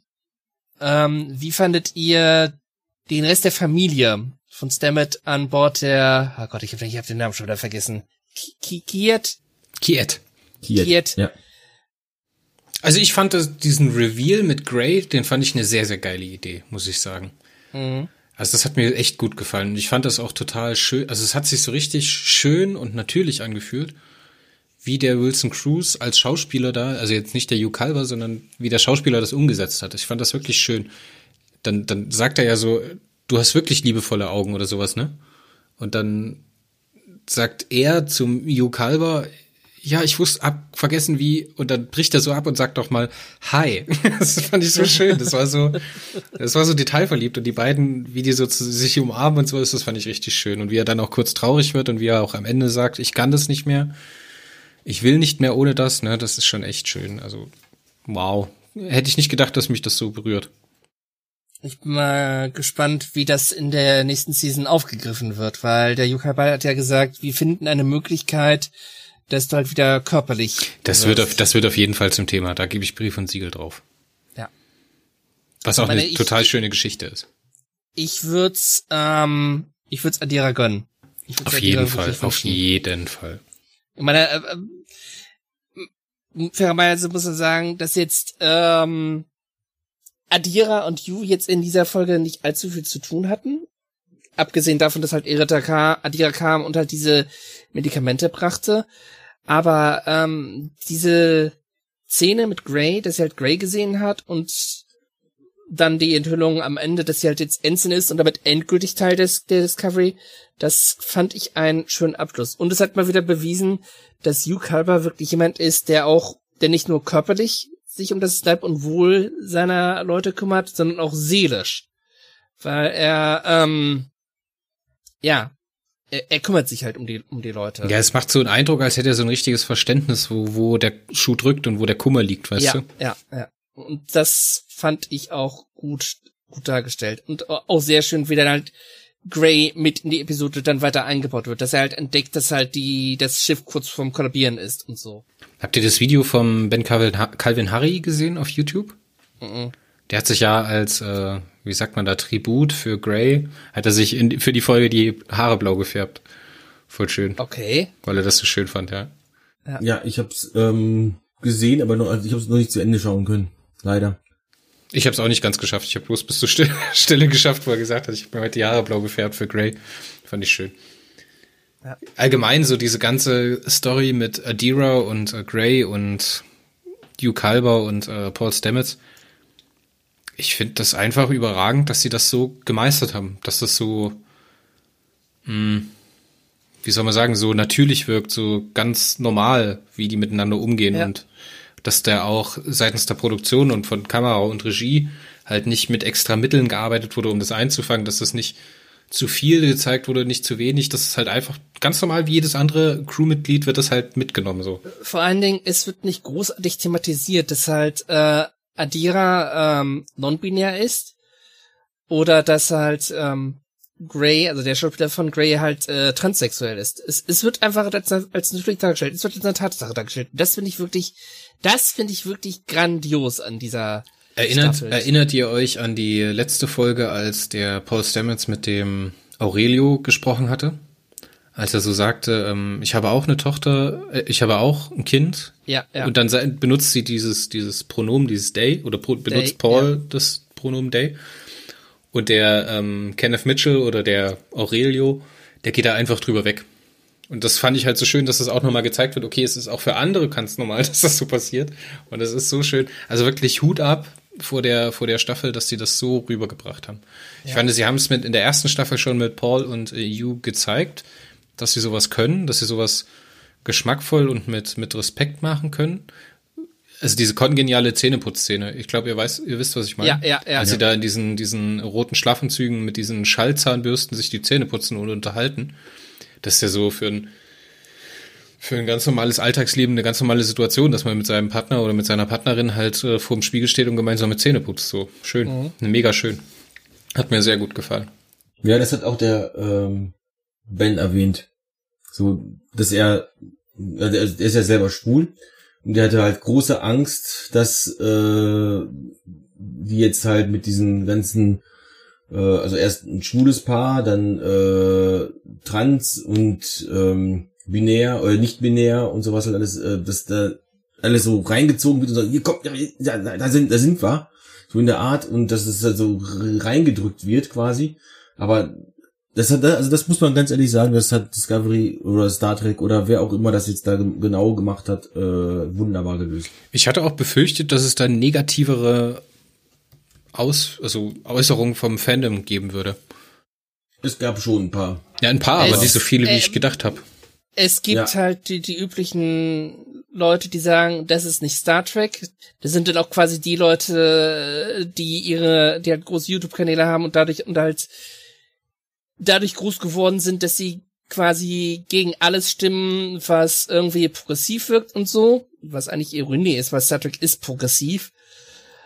Und ähm, mein, ja, das ist nicht Star Trek und so, das sind halt diese Stimmen. Und ich ich find's gut, dass die Macher von Discovery sich davon nicht ins Boxhorn jagen lassen, sondern wirklich ihren Striemel durchgezogen haben und wirklich nicht nur einmal, sondern sogar zweimal gezeigt haben, wie progressiv sie sind. Ich meine, man kann, man kann über Michael Burnens Darstellung meckern, was man, äh, meckern und so, aber was so das, das zwischen, zwischenmenschliche wirkt jetzt gerade ein bisschen ironisch, wenn man denkt, bedenkt, dass Adira Trill ist, oder ein Trill Simonten in sich trägt, pardon. Aber was so das, das Zwischenpersönliche angeht, so zwischen einigen Paaren, da machen sie wirklich exzellente Arbeit. Also jetzt in der dritten Staffel auf jeden Fall. Ja. In den Staffeln, in den beiden Staffeln davor haben sie es noch nicht so gut hingekriegt. Ähm, auch die Nebencharaktere vor allen Dingen halt mal so ein bisschen zu äh, beleuchten. Ähm, ich habe zu meiner Frau gestern nur gesagt, ähm, nee, gestern, doch, nee, Quatsch, Freitag. Das ist ja schon Sonntag, Mist. Äh, Freitagabend halt, halt gesagt, ähm, wenn ich ähm, mit Sauerstoff sparsam sein muss, dann erzähle ich der, der Rest der Crew aber nicht erstmal jetzt lang und breit, warum ich zehn Minuten das Wasser Ach komm, Marco. ähm, das, das, ist doch das ist Drama, dass, dass, Mann. Ja, das ist zwar wunderbar, dass, dass, dass wir da den, äh, erfahren, warum sie das kann, aber das, das sind solche Sachen, die, äh, die, äh, die, die wünsche ich mir einfach, dass die mal belanglos in einem Gespräch erwähnt werden. Dass man einfach sagt, jo, dass das die einfach da sitzen beim, beim Kaffee, sag ich mal, und die erzählen dann so, ja, wir waren früher Muscheltauchen und sowas, ich kann zehn Minuten meine Luft anhalten. Oder sowas halt. Ja, das, das artet aber auch schnell aus, das artet auch schnell in so Expositionsbomben aus. Ja, man darf das nicht, man darf das nicht übertreiben, aber die Information dann zu bringen, wenn, wenn sie gerade benötigt wird, ist halt immer ein bisschen blöd. Gleichwohl muss man auch erwähnen, dass dies für mich auch ein weiterer Beweis dafür ist, man fühlt mit den Figuren. Man fühlt wirklich gefühlt das erste Mal, seit Discovery läuft, mit den äh, mit den Crewmitgliedern, die halt nicht Paul Stamets heißen, die halt nicht Michael Burnham heißen und die halt nicht Saru heißen. Und Tilly. Man hat zwar eine hm? und Tilly, und Tilly. vergessen. Ja. Ähm, auch das finde ich halt bei dieser Staffel so grandios, dass halt sie sich wirklich bemüht haben, den Figuren ein bisschen mehr Leben einzuhauchen. Natürlich nicht alle, aber es, es, es hat trotzdem ausgereicht, um halt wirklich, um halt wirklich zu zeigen, das sind lebendige Figuren. Die atmen, die, die reden, die haben Probleme, die sorgen sich um ihre Freundinnen und so und ja. H hätten, hätten die jetzt so eine Episode, hätten die jetzt so eine Szene wie mit der Ovo Ah, oh, mein Gott, nochmal. Charaktername. Oh, krumm, pardon. Das Hätte man spricht so man immer mit wie SCH aus. Also O Washington, was wir immer verstanden haben, ist so einigermaßen korrekt. O Washington äh, spricht man es quasi aus. Oder, oder O Washington oder sowas halt spricht man es aus. Ist aber verdammt schwierig. Also sag ja. einfach Ovo, habe ich mir auch angewöhnt. Das ist nicht Okay, also hätte man so eine Szene mit Ovo in den, in den ersten beiden Seasons gebracht. Das hätte längst nicht so gut gewirkt wie jetzt in der in ja. der dritten Staffel. Hat man, hat man ja in der zweiten versucht, war mega läppsch. Das, das, das stimmt. Ähm, ja, ja, gerade gerade Ovo äh, wurde in der zweiten Staffel ja, ich glaube, das war Folge zwei. Ja, in dieser weißen Kapelle da. Ja, das müsste Folge ja, zwei sein. Kapelle mitgenommen, weil äh, sie halt äh, Spezialist ist für, so, für solche Dinge. Und, und dann, nee, weil sie irgendwie in so einer Gemeinde groß geworden ist ja, die, die ist bei irgendwelchen Menuiten oder sowas aufgewachsen, stimmt. Äh, aber nee, da hieß es dann halt gleich, nee, der Ehe habe ich keine Ahnung von. Und das war's dann. Äh, und schon habe ich gedacht, ja, geil, sie bekommt, sie bekommt ein bisschen Tiefgang. Äh, ein, ein, ein Nebencharakter bekommt Tiefgang. Das ist das, was wir uns gewünscht haben. Und dann wird das so abgetan. Und das mit Ariam war es ja dann in der zweiten Staffel noch viel schlimmer. Die hat Tiefgang bekommen in der, in der Folge, in der man sie umgebracht hat.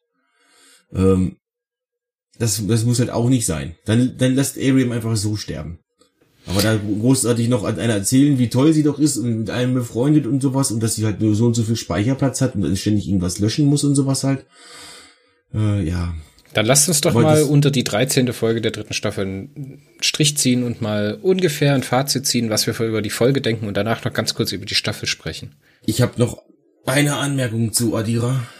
Eine Anmerkung zu Adira noch? Von Marco. Eine Anmerkung zu Adira noch, denn ich habe äh, eine, denn äh, ich habe eine Frage. Äh, gibt es im 32. Jahrhundert keine Sternflottenakademie mehr? Nein. Offensichtlich, ne? Weil ja. die ist ja direkt Fähnrich geworden, also Ensign geworden. Normalerweise hätte sie erst Kadett werden müssen. Oder Ja, ab- Chief. Ja, aber ähm, wir haben halt, wir sprechen von der Kreuz und aber egal. Ähm, wir haben halt im 32. Jahrhundert eine Föderation erlebt, die nur noch ein Schatten ihrer selbst ist, die halt sich in, in ihren Stammsitz zurückgezogen hat und mit Mühe und Not halt äh, ein paar Planeten behalten hat. Und ähm, vielleicht gibt's halt unter besonderen Umständen äh, irgendwie eine Ausbildung oder so, aber das wird dann eher sowas wie eine Feldausbildung oder sowas gesehen ge- gewesen sein. Und ich denke, dass sowas Adira jetzt auch macht. So eine Feldausbildung. Ja. Ja, genau, aber ihr gen- müsst, wartet mal ganz kurz. Die hat ja auf der Erde auch schon eine Ausbildung gemacht. Die war ja dieses, in diesem Kommandounternehmen, was auf die Discovery gekommen ist. Vielleicht hat die auch Ja. irgendwas, was die ihr anerkannt haben, sozusagen. Wie wenn du Auf der irgendwie einen. Volkshochschulkurs gemacht hast, den du bei der IHK anerkennen lässt. Keine Ahnung. auf der Erde, die kein Mitglied der Föderation ist. Ähm, ja, also es ist, es ist natürlich, das ist natürlich alles aber vollkommen valide Überlegungen von euch. Nur hätte ich mir da das wieder äh, gewünscht, einfach, dass man das in einem Nebensatz meinetwegen erwähnt. Das ist das, was ich da, was ich einfach halt dem neuen Track einfach halt ankreide. Sachen passieren, ohne dass man uns äh, erzählt, warum sie passieren. Adi, äh, ich, ich möchte Adi, äh, Adira nicht sagen, dass sie kein Ensign ist. Ähm, ich hätte es aber sehr viel besser gefunden, wenn man sie jetzt zum Kadetten gemacht hätte und dann vielleicht in der nächsten Folge äh, hätte Admiral Vance gesagt, ähm, hey, passt auf, du hast ja schon die und die Ausbildung auf der Erde gemacht, du, ich befördere dich direkt zum Ensign. Ja, oder man macht nochmal einen kleinen Zeitsprung von einem Jahr oder sowas und dann hat sie halt ja, die den Akademie. Zeitsprung muss man nicht zwingend machen. Erstmal Fazit, 13. Folge, ehe ich dann halt nochmal über die, über die Staffel rede, weil wir müssen da auch mal endlich zum Punkt kommen. Ähm, Fazit, 13. Folge, war eine gute Folge, aber keine überragende Folge. Es war keine Punktlandung, wie wir es halt oft hatten, aber es war auch kein, keine Bruchlandung. Es war halt gut. Kannst du eine Punktzahl von 10 drunter schreiben? Ah, Eine 7 von 10. Sieben von zehn. Dann mache ich mal den zweiten und der Marco dann den äh, die letzte Bewertung. Also ich muss sagen, mir hat sie beim Gucken hat sie Spaß gemacht. So, wenn ich mich jetzt frage, ob ich beim Gucken Spaß gehabt habe, dann muss ich sagen, ja, ich hatte sehr viel Spaß. Ich fand es gut, dass viele Sachen zu Ende geführt worden sind. Ich fand es aber ganz genauso gut, dass man bestimmte Konflikte für die nächste Staffel aufbewahrt hat, so zum Beispiel die Grey-Geschichte dass man dem Grey jetzt hier nicht irgendwie in einer Viertelstunde noch einen Körper angeschustert hat oder irgendwas. Das fand ich gut, dass da noch ein bisschen was offen bleibt, was man hat weitererzählen können. Ich fand es teilweise leider vorhersehbar, gerade die Endgeschichte mit äh, Michael, dass sie dann Captain wird. Das hat man ja schon Nachtigall, ich höre der Trapsen ab der zweiten Folge, glaube ich, gedacht, Marco, oder? Kann das sein? Relativ früh, ja. Ja, wir haben uns dann immer gerätselt, wann und wie sie jetzt Captain wird, ne? Aber ja, darauf hat, ist es ja hinausgelaufen. Finde ich okay, kaufe ich auch, ist in Ordnung. Was der Folge sehr gut gelungen ist, meiner Meinung nach, ist, dass es sich so nach einem Rennen gegen die Zeit anfühlt, so, dass man halt diese klare Motivation hat, so schnell wie möglich zu dieser Wolke, also zu diesem Nebel zu kommen, um die anderen zu retten, um Saru da rauszuholen, um Sukal rauszuholen, Hugh Kalber, Adira und Grey. Auf der anderen Seite äh, ist aber dieses große Ganze, ne? Eigentlich ist das Ziel ja zu verhindern, dass die Osira Zugriff bekommt auf das Delizium. Das wird der eigentliche Antagonist, den hier, man hier mit Osira machen wollte, den hat man da ein bisschen verschenkt, indem man ihm halt so in einem, im Nebenher abgewurstelt hat, so. Und das eigentliche Ziel der Crew und von Michael war praktisch zu diesem Nebel zu kommen. Was auf der einen Seite sehr schön ist, weil es halt so zur übergreifenden, zum übergreifenden Konzept passt. Auf der anderen Seite halt leider so die Spannung so ein bisschen rausnimmt, so und mir so ein bisschen das Gefühl vermittelt, dass es sich nicht so richtig um Staffelfinale handelt. Das ist auch was, das hat mir meine Frau mitgegeben, die ja kein Science-Fiction-Fan ist. Die habe ich heute auch nochmal gefragt, hier hab ich gesagt, was findest du denn, wie fandest du denn die neue Folge oder die letzte Folge von der Staffel? Und dann guckt sie mich an und sagt so, das war jetzt die letzte Folge von der Staffel. Und sie hat sie, sie hat mir das auch mitgegeben, dass sie halt das Staffelfinale überhaupt nicht als Finale gesehen hat. So. Und dass sich das irgendwie auch nicht so angefühlt hat. Es könnte jetzt halt einfach so weitergehen, weißt du? Und ja, das fand ich ein bisschen Ist- schade und ein bisschen verschenkt. Ja, aber es geht ja auch so weiter. Und ich finde, das haben sie auch damit ausgedrückt. Es ist kein Cliffhanger, wie jetzt bei den ersten beiden Staffeln. Es ist ein Zeichen, es geht, es geht einfach weiter. Und das fand ich gut. Es ist nicht irgendwie, oh krass, hier ist noch die, in der Konflikt, der jetzt, der jetzt für die nächste Szene aufgebaut ist. Es ist einfach ein Signal. Es geht weiter, wenn auch unter anderen Umständen als beim Auftakt der Staffel. Ja, ja. Dass man das mit den Empathen gemacht hat, mit diesen Quajan-Jungs, das fand ich auch eine gute Idee passt so ein bisschen zur Naturschutz-Message von, ähm, von Star Trek, dass man es jetzt schafft, weg von der Ausbeutung von Planeten zu kommen. Weil das ist ja auch immer so ein Thema von Star Trek, dass das immer wieder auftaucht und es halt offensichtlich ist, dass äh, Biotope und Lebensräume zerstört werden, um dort Dilithium abzubauen. Ganze Planeten werden praktisch äh, entkernt, um nur ihrer Ressourcen wegen abgebaut. Das sieht man zum Beispiel, als man die Heimatwelt von ähm, Esridex besucht. So, was da so an Dynamik entsteht und sowas. Finde ich gut, dass man jetzt die Möglichkeit hat, diesen transluzierenden Sporenantrieb ähm, flottenweit einzusetzen oder ein bisschen verteilter als jetzt nur die Discovery. Finde ich eine gute Sache. Am Ende stört mich aber irgendwas an der Folge und ich kann nicht so richtig den Finger reinlegen. Ich finde es gut, dass sie so eine übergreifende Vision hatten in der Staffel, dass sie das so geschafft haben, auf so einen Punkt zu bringen, aber irgendwie fehlt irgendwas für mich. Ich glaube, mir fehlt einfach irgendeinen Charakter verloren zu haben. So zum Beispiel Paul Stamets. Wie genau meinst du das? Nee, es, es fühlt sich so an, als wäre das so überdramatisch, als wäre das total krass. Aber am Ende geht eigentlich alles viel zu glatt aus für die Discovery Crew. Man kommt rechtzeitig zum Nebel, es passiert eigentlich nichts wo ist das Gewicht so? Was haben die Charaktere zu verlieren? Und sie verlieren ja auch nichts. Sie schaffen es wieder und ist alles gut und alles ist praktisch auf Anfang, die ganze Crew ist beisammen und diese Staffel hat jetzt nicht so unbedingt was an den Charakteren verändert. Mm, jein. Also ich finde, das, das habe ich ja auch schon im Podcast erwähnt, mit Paul Stamets, das wird noch Konsequenzen haben. Das hat dieser einen etwas gequälte Gesichtsausdruck gezeigt. Das ist nicht unterm Teppich gekehrt. Da wird noch was kommen und ich bin auf, das ist das, worauf ich mich auch in der vierten Staffel freue. Und jetzt sollte mal Marco vielleicht sein Fazit äh, der dritten Folge fassen, ehe wir jetzt noch von Höchstchen aufs Stöckchen kommen. Aber ich gebe auch sieben von zehn. Okay. Gut. Dann schließe ich mich einfach jetzt direkt mal an sieben von zehn an. Ähm, vielleicht 7,5. Aber Tendenz wahrscheinlich eher zu 7. Also halten wir einfach fest, wir sind alle der Meinung, 7 von 10 passt da schon. Ich schließe mich auch Götz an. Äh, war jetzt nicht unbedingt eine überragende äh, Folge, war aber jetzt auch keine, keine Bruchlandung. Man hätte es besser machen können, man hätte es aber auch schlechter machen können, definitiv. Und man hat es auch schon schlechter gemacht. Und zwar, äh, damit meine ich jetzt filmtechnisch, serientechnisch überall, überall. Ähm, man erinnert sich an das Game of Thrones Serienfinale zum Beispiel. Ähm, also man kann es auf jeden Fall, man hätte es sehr viel schlechter machen können. Aber auch ich sehe das so, es fühlt sich nicht so ganz wie ein Staffelfinale an. Und es fühlt sich halt tatsächlich an wie so eine Folge zwischendurch. Ähm, wenn ihr mal zurückdenkt an Deep Space Nine, das ist die letzte. Wollte ich auch gerade sagen, wollte ich auch gerade sagen. Das letzte Mal, dass ähm, das aber wahrscheinlich wollte es nicht das gleiche sagen wie ich. Äh, das letzte Mal, dass halt ein äh, Commander äh, zum Captain befördert wird in einer Serie und dann halt auch das Kommando übernimmt. Wobei Cisco schon das Kommando hatte, aber er wurde halt zum Captain befördert. Beides war übrigens auch in der dritten Staffel. Nur äh, war die Beförderung zum Captain bei Cisco halt in der ersten ähm, Folge. Nee, gar nicht wahr. Das war am Anfang der Folge. Die letzte Folge äh, in der dritten Staffel, aber das war am Anfang der Folge. Da wurde er befördert. Und äh, Burnham wird jetzt halt zum Schluss befördert.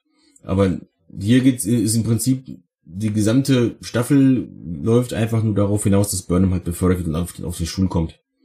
Und das ist ja, alles diente wieder nur diesem einen Zweck im Prinzip. Ähm, was im Endeffekt nicht schlecht ist, weil jetzt gehe schon leicht ins Staffelfazit rein. Ähm, leider. Also versuche ich jetzt wieder zurückzufahren. Ähm, es ist auf jeden Fall ähm, irgendwas fehlt. Ja, irgendwas fehlt, aber ich kann auch nicht wirklich genau benennen, was fehlt. Die einzelnen Bausteine waren alle soweit in Ordnung. Aber das Gesamtpaket irgendwie nicht. Und ich habe keine Ahnung wieso. Okay. Aber jetzt lass uns doch noch mal in uns hineinhorchen und sagen, in a very real sense, we are all aliens on a strange planet. We spend most of our lives reaching out and trying to communicate. If during our whole lifetime we could reach out and really communicate with just two people, we are indeed very fortunate. Gene Roddenberry. Ja. Sehr schön. Fand ich sehr, sehr schön. Da hatte, ich das- ne, da hatte ich eine Gänsehaut irgendwie. Ich hatte die, das war die zweite Gänsehaut. Ich hatte die erste Gänsehaut, als dann so die, der, die Auftaktmelodie von Star Trek der originalen Serie. Ja, äh, das fand ich auch wieder stark. Das fand ich auch stark. Und deshalb meinte ich ja auch, ich glaube, dass die nächste Staffel halt sich ein bisschen mehr Back to the Roots besin besinnt. Ja, aber Back to the Roots, aber in diesem neuen Setting. Weißt Ja. du, in diesem 32. Jahrhundert, wir müssen eine neue Föderation bauen. Ich wünsche mir da so ein bisschen eine Dynamik wie in Rise of the Federation. Also was passiert jetzt, nachdem Archer die Föderation, also Föderation gegründet hat, in Anführungszeichen, ne? Und die Sternflotte, wie man das wieder aufbauen kann, was für Probleme man hat, Leute wieder neu kennenzulernen. So ein bisschen haben wir das ja schon kennengelernt mit Nivar und sowas. Also es gibt da so viele spannende Ansatzpunkte und ich hoffe halt, dass sie den Mut dazu haben, wieder von so einer seriellen Serie, also wo halt die ganze Staffel wirklich eine Story hat und wo die, die äh, einzelnen Folgen eigentlich nur Parts der übergreifenden Geschichte sind, dass man halt den Mut dazu hat, meinetwegen, wenn man jetzt nicht 24 Folgen wie so eine Standard Star Trek Serie früher gewesen ist, machen möchte, dass man halt doch wieder einz ein- einzelstehende Geschichte hat, wo man halt irgendwie ein Gefühl erstmal aufbauen möchte, weißt du? Dass man jetzt so reist und dann nicht so, wie das jetzt hier gewesen ist, dass man zur Erde reist und dort eine Brotkrume findet, dann reist man nach Nivar, findet dort eine Brotkrume und am Ende kommt man irgendwie in diesen Nebel rein. Das fand ich halt so, ich sage immer Schnitzeljagd, aber davon habe ich jetzt erstmal genug. Ich hoffe, dass sie jetzt wirklich den Mut dazu haben, mal wieder was Altes zu machen oder in diesem alten Konzept zu bleiben. Vielleicht auch mit einem neuen Dreh und einem neuen Kniff. Ähm, Fände ich spannend, aber ja, irgendwie sowas. Wollen wir noch über das, über das, die gesamte Staffel fazitieren oder? Ja, ja. Ähm, Fazit, dritte- Fazit dritte Staffel. Großer Sprung nach vorne. Ähm, sehr vieles besser gemacht, auch sehr vieles anders gemacht. Paar Sachen, die nicht hätten sein müssen. Also auf den Terrafirma Zweiteil hätte ich gut und gerne verzichten können. Der hat unnötig Platz weggenommen. Platz, den, den die Serie sich hier hätte gebrauchen können, um einige Teile einige Plots besser zu entwickeln, um Charaktere besser zu entwickeln und so. Aber ansonsten, ich freue mich auf die vierte Season. Ich freue mich auf die vierte Season. Das ist das erste Mal, seit ich halt Discovery gucke, dass ich das tue. Und das ist ein positives Zeichen. Mir geht's genauso. Also ich muss sagen, wir haben jetzt mit drei Staffeln Discovery, die ich alle irgendwie mag, aber wo man halt schon so sagen kann, dass man sich in der ersten was getraut hat, was halt entweder den Geschmack getroffen hat oder halt nicht. Das ist halt so eine relativ binäre Angelegenheit. Ne? Wenn man mit einer Folge von der ersten Staffel nichts anfangen kann, dann ist die Wahrscheinlichkeit relativ hoch, dass man mit der ganzen Season, also mit der ganzen Staffel nichts anfangen kann. Die zweite, da haben sie sich meiner Meinung nach viel getraut, was aber irgendwie, wo die Hö also die übergreifende Vision irgendwie gefehlt hat, wo sie nicht ganz genau wussten, wo sie hin wollten. Was natürlich auch mit diesem Personalkarussell im Hintergrund zu tun gehabt hat, meinetwegen. Aber in der dritten Staffel kommt schon mal viel zusammen. Ich finde es sehr, sehr viel wert, dass sie da so eine, dass sie eine Idee hatten, was sie mit der, Vol mit der ganzen Staffel machen wollten. So, das ist auf der einen Seite dargestellt ja auch durch diesen Zweiteiler, ne? That Hope is You, Part 1 und 2. Das ist so eine Klammer, der- dass das so eine Klammer bildet, genau. Ja. Dass wir diese, diese Geschichte, die erzählt wird, halt auf unterschiedlichen Ebenen haben. Dieses, auf der einen Seite Michael, ne, die sich erst so wegbewegt von der Sternflotte, die sich halt fragt, ob ich da überhaupt noch zu, dazugehöre zu meiner Familie. Ne, das wird ja irgendwann auch noch mal mit äh, ihrer Mutter dann explizit angesprochen. Ähm, es ist okay, du kannst auch, du musst beides akzeptieren, ne, das was gewesen ist, also dass du nur für die Pflicht gelebt hast und jetzt, dass du halt etwas anderes hast, etwas anderes kennst. Und dass sie das halt auf unterschiedlichen Ebenen abgearbeitet haben, was halt am Ende alles so zusammengeführt hat. Fand ich ehrlich gesagt ganz stark. Hatten die anderen beiden Staffeln meiner Meinung nach nicht. Leider, leider, leider ist aber das Staffelfinale ein ganz großes Problem für mich, weil es eben kein Staffelfinale ist. Und was man halt den anderen beiden Staffeln vorwerfen kann, ja klar, aber die Staffelfinale, das war halt spürbar ein Endpunkt, so. Und das hat geendet mit dem Gefühl, diese Geschichte ist hier abgeschlossen. So, und dann geht's halt weiter mit einer anderen Geschichte, ja. So im Nachhinein, wenn wir irgendwann mal, ich rechne ehrlich gesagt fest damit, dass mir mindestens sechs Staffeln Discovery gemacht werden. Ähm, und halt CBS auch Discovery so ein bisschen als Zugpferd versteht und ein bisschen mehr Vertrauen reinpackt, mal ein bisschen was anderes zu machen, ein bisschen was Neues zu machen. Ich meine, sie fahren ja jetzt mehrgleisig, sie haben dann noch äh, Strange New Worlds, was ja auf irgendeine Art und Weise dann noch damit reingreifen möchte. Was natürlich auch ein, wie sagt man so, Neudeutsch USP, also eine Eigenständigkeit entwickeln muss. Wir haben die Sektion 31, die eine Eigenständigkeit entwickeln muss. Wir haben die Lower Decks. Ähm, wir haben Picard, ne? Die haben jetzt so viele Serien.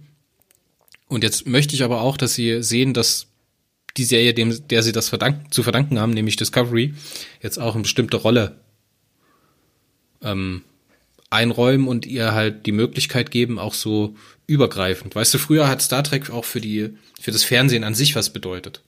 So, Star Trek hat was gemacht und danach haben es ziemlich viele nachgemacht.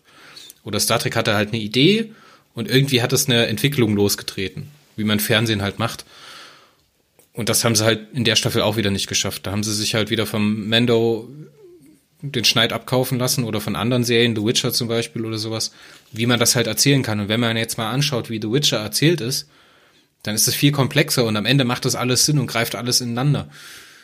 Und bei Discovery ist es halt wieder stinknormales Fernsehen. So blöd, wie das jetzt klingt. Ne? Und ich hoffe, dass sie da ein bisschen mehr Mut haben und da ein bisschen mehr Energie reinstecken, da auch wieder ähm, eine Wirkung in der Nicht-Star Trek-Welt zu entwickeln. Aber ich bin sehr, sehr, sehr, sehr glücklich mit der Staffel und äh, ich werde sie mir auf jeden Fall noch mal ein zweites Mal angucken. Ja, Staffel 3 ist definitiv ein Schritt nach vorne, da gebe ich euch beiden recht. Man hat aus den Fehlern, die andere Leute natürlich nicht als Fehler ansehen werden, äh, man hat aus den Fehlern der ersten beiden Staffeln halt gelernt. Man hat das Ganze ein bisschen runder wirken lassen und auch ich möchte allerdings, dass man von diesem äh, eine Staffel erzählt eine Geschichte, die früher halt eine Doppelfolge gewesen wäre, ähm, wegkommt und es dann tatsächlich halt so macht, so wie in Enterprise mit diesen Mini-Arcs in der vierten Staffel, wo dann halt drei Folgen ähm, über das und das Problem ging. Dann gab es eine Folge dazwischen, die was anderes behandelt hat. Dann gab es einen Dreiteiler über das und das Problem. So, einmal mit den Orionern, ja, dann einmal mit äh, Sung und seinen Augments, mit den Klingonen und dem Augment-Virus auch. Ähm, solche Sachen. Das fände ich richtig, richtig klasse, weil man halt dann halt etwas Zusammenhängendes, aber auch gleich wieder nicht ganz so zusammenhängt. Man kann ja durchaus als roten Faden was im Hintergrund mitlaufen lassen. Ähm, nur ähm, das halt nicht so heftig ähm, mitlaufen lassen, sondern halt so sowas zum Beispiel wie, die, wie den Wahlkampf um die Kai oder den Kai äh, bei Deep Space Nine, das lief im Hintergrund so einfach mit. Aber das hat, das lief halt in den Folgen halt immer wieder mit, bis das dann auch so war. Ähm, das fände ich richtig klasse. Sowas. Ich glaube, sowas kann man nach Star Wars Episode 1 auch nicht mehr machen. Was? Ich glaube, da, zerreißen die Leute Star Trek dafür, wenn die sowas machen würden. Aber ich bin komplett bei dir, dass man das irgendwie kleiner macht und auch nicht mehr von der nicht unbedingt jedes Mal das Universum retten muss, vielleicht. Ja, wir haben ja jetzt, wir haben ja jetzt ein, äh, im Prinzip als roten Faden den Aufbau, den Wiederaufbau der Föderation. Und dann kann man ja tatsächlich halt äh, man macht eine Folge und in der, also die erste Folge der Pilot er erzählt, wo gehen wir jetzt hin? Äh, wer braucht unsere Hilfe am dringendsten? Und dann kommt halt ein Notruf von irgendeiner ehemaligen äh, Welt. Da fliegt man hin, dort verbringt man drei Folgen und die schließen sich am Ende der Föderation wieder an. Dann gibt es einen Notruf von einer anderen Welt. Und diese, diesen Story Arc muss man halt natürlich jedes Mal anders machen. Der eine hat ein Problem mit den Hinterbliebenen der Smaragdkette, der andere leidet an Wasserknappheit und so weiter halt. Irgendwie sowas. Also ich habe mir da jetzt keinen Kopf gemacht, das habe ich jetzt gerade entwickelt, während ich das Erzählen bin. Also entschuldigt, dass das nicht besonders ausgereift ist. Aber solche Geschichten, dass man den Leuten halt hilft gegen äh, Feinde, bei Problemen oder sowas, das wäre sehr Star Trekig. Und es wäre halt auch ähm, in sich abgeschlossen mit der äh, kleinen Handlung, aber auch mit der großen Handlung. Und was ich vor allen Dingen nicht sehen möchte, ist eine Folge, die alle Probleme abschließt. Das hat mich, jetzt weiß ich nämlich wieder, was, was mich im Prinzip an dieser äh, letzten Folge so gestört hat. Man hat beide Haupthandlungsstränge wieder, wieder einmal in der letzten Folge beenden müssen. Und dann wird es immer so, die letzte Folge wird immer so ultra hektisch. Das war bei äh, Picasso, wobei bei Picard war es ja, gab es halt eigentlich nur dieses eine Problem. Hör auf mit Picard.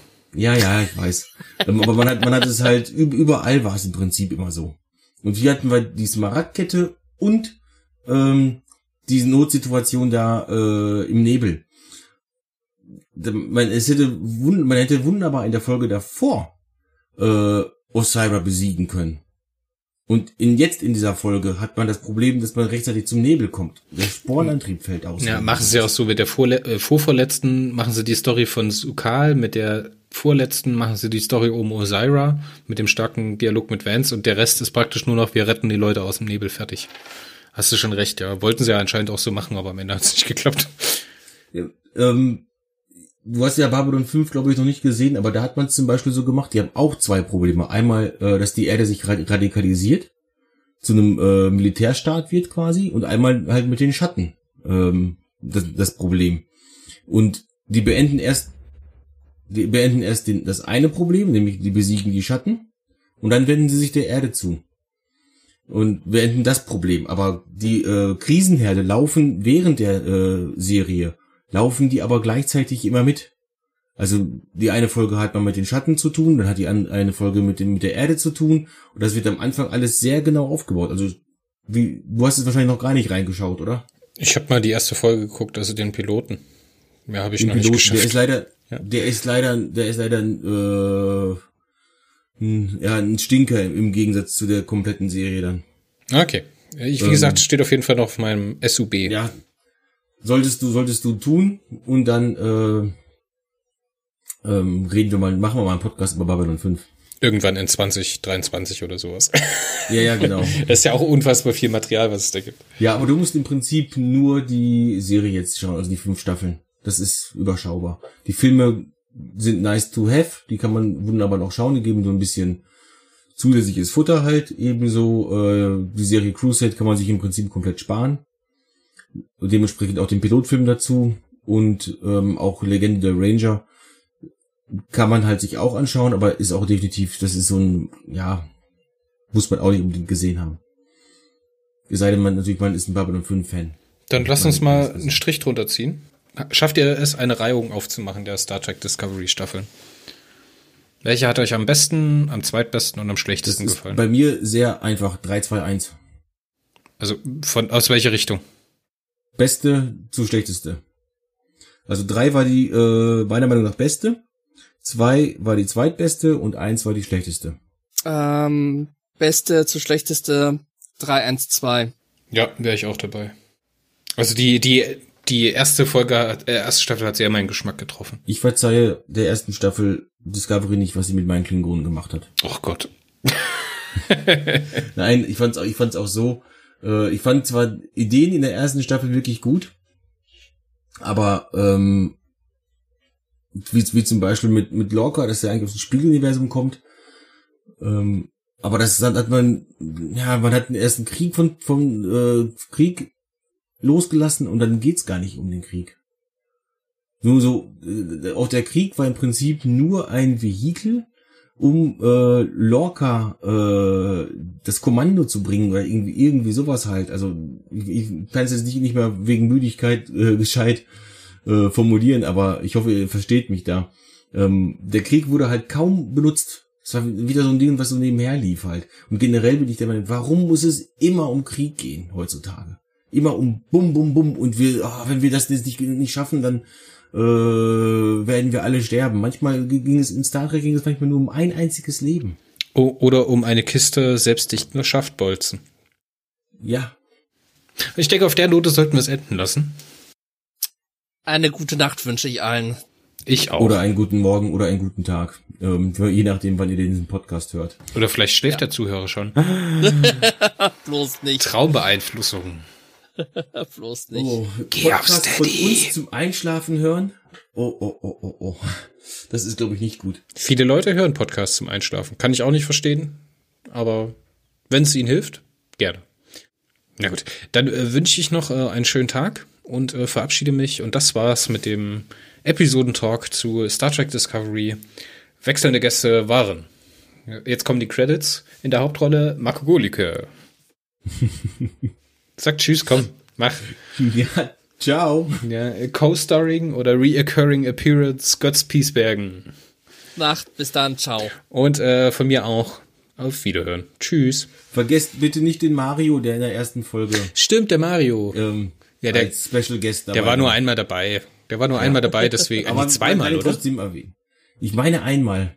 Und dann hat ansonsten immer Götz mich vertreten. Ja, okay. Ist ja auch wurscht. Wir können hier noch sonst noch so viel Zeit verquaseln.